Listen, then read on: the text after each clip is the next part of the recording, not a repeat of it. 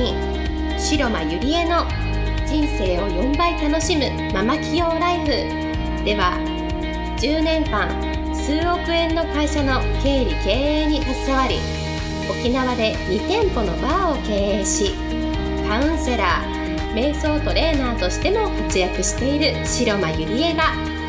ママでも一人の女性として楽しみ自分の人生を自由に生きるためのメソッドをお伝えしていきます。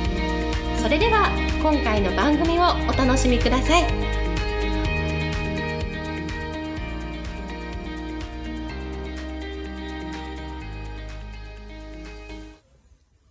皆さんこんにちは、白間入江です、えー、今日もポッドキャスト始めていきたいと思います。えー、今日のテーマはですね、え、できない時どうすればよいの？というテーマでお送りしたいと思います。えー、今日は、えー、質問が来ていまして、まあ、文章が書けない時どうすればいいのという質問なんですけれども、まあ、今回は文章というテーマで、あの、お送りしますけれども、でも、文章でも何でも、その、まあ、一つのね、行動できない時どうすればいいのっていうことを今日は掘り下げて、えー、皆さんにお話ししていきたいと思いますので、最後まで聞いてくれたら嬉しいです。はい。えっとですね、まず、まあ、ストレスなくね、こう、何でもできる人っていうのは、自分の感情にものすごく、あの、向き合っているし、とても、なんですよね、機敏なんですよね。例えば、その、文章が書けないっていうね、そういう、えお悩みがあるとします。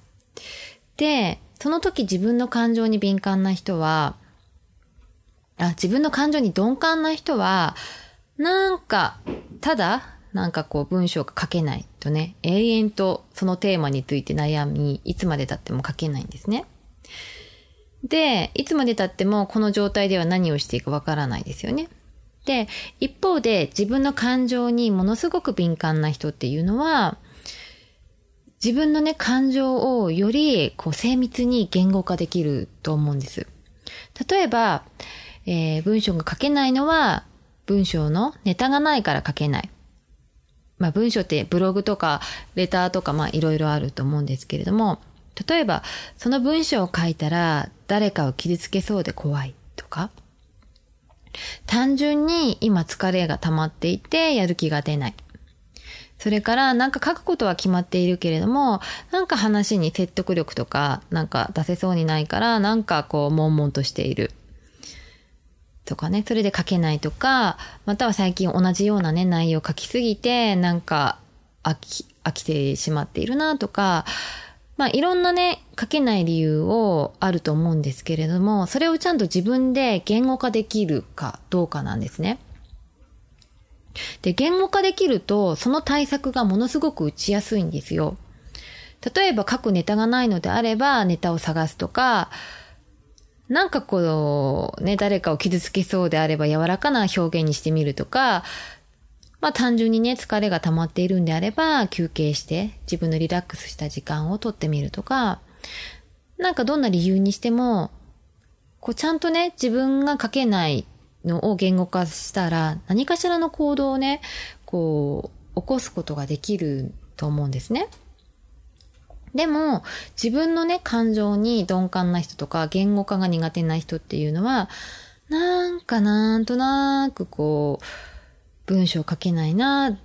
ていう、こう、心境のままずっといて、自分がね、何で止まっているのかが、よく分かっていないんですよ。だからそうすると、例えば栄養ドリンクとかね、飲んで無理やりね、自分を追い込んで、こう行動しようとかすると思うんですね。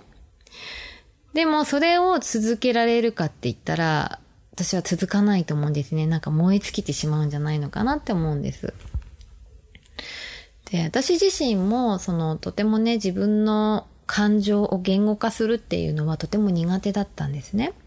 でも、やっぱり苦手苦手って言ってて、いつまでもやらなかったら何も変わらないんですね。で、向き合うことっていうのは本当に大切で、文章一つ書けなくにしても、なんで書けないのかなっていうのをちゃんとノートに書いてみてね、向き合ってほしいと思うんですね。で、そうすることで、こう、どうすればいいか行動ができる。例えば文章じゃなくても、まあ、えー、そうですね、最近ではまあセールスとかできない。じゃあどう、なんでできないのかっていうのをひたすらこう向き合っていく。なんで結果がで出ないのかっていうのを向き合っていくんですね。で、そうすると、お金のブロックがあったとか、自分が使ったことのない金額を自分が売ろうとしてたとか、なんかこう、分かってくるんですよね。うん。で、やっぱり言葉こそ人生を変えるものはないってね、よく言われているんですけれども、やっぱり人ってアウトプットするときが一番成長の機会ですし、その思考っていうのは1日に6万回常にぐるぐるぐるぐる回っているから、ちゃんと言語化する、紙に書くとかアウトプットすることで、物事のね、なんで自分はできないのかっていうのをちゃんと捉えることができるんですね。で、それが分かれば、やっぱり行動することができる。うん。で、何でもやっぱり、まあできないって言っても、まあ何でも、こう、やってみないとわからないので、まあ、トライアンドエラーを繰り返して、もう、一つでもね、あのー、行動をどれだけできるかで、私は、あのー、違ってくるんじゃないのかなって思うんですよね。うん。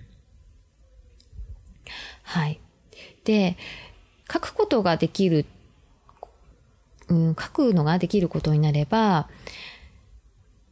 自分自身もね、分かってくると思うんですよ。で、私も何かしら、その、まあ、ブログだったり、フェイスブックだったり、インスタだったりね、こう何かしらこうアウトプットしてるんですけれども、そうするとね、自分自身の、え、強みとかもね、分かってくるようになるんですよ。なぜなら、こう、SNS で、こう、シェアすると、例えばね、反応がいいテーマとか、そうでないテーマとかね、いろんなことが確実にわかるわけなんですね。そうすると世間はこういうことを求めているんだなとか、こういう記事がいいんだなっていうのが、こう、本当にわかる。そうするとそれがビジネスにつながってきたりするので、絶対に書くことっていうのは、最初は何でもいいからとにかくアウトプットするということをお勧めします。はい。それでは今日はこれで終わりにしたいと思います。皆さんもぜひ、あの、向き合う時間を作ってみてください。ありがとうございました。本日の番組はいかがでしたか？番組では白間ゆりえに聞いてみたいことを募集していますご質問は web 検索で「白間ゆりえ」と検索ブログ内の問い合わせからご質問ください。またこのオフィシャルウェブサイトでは無料メルマガ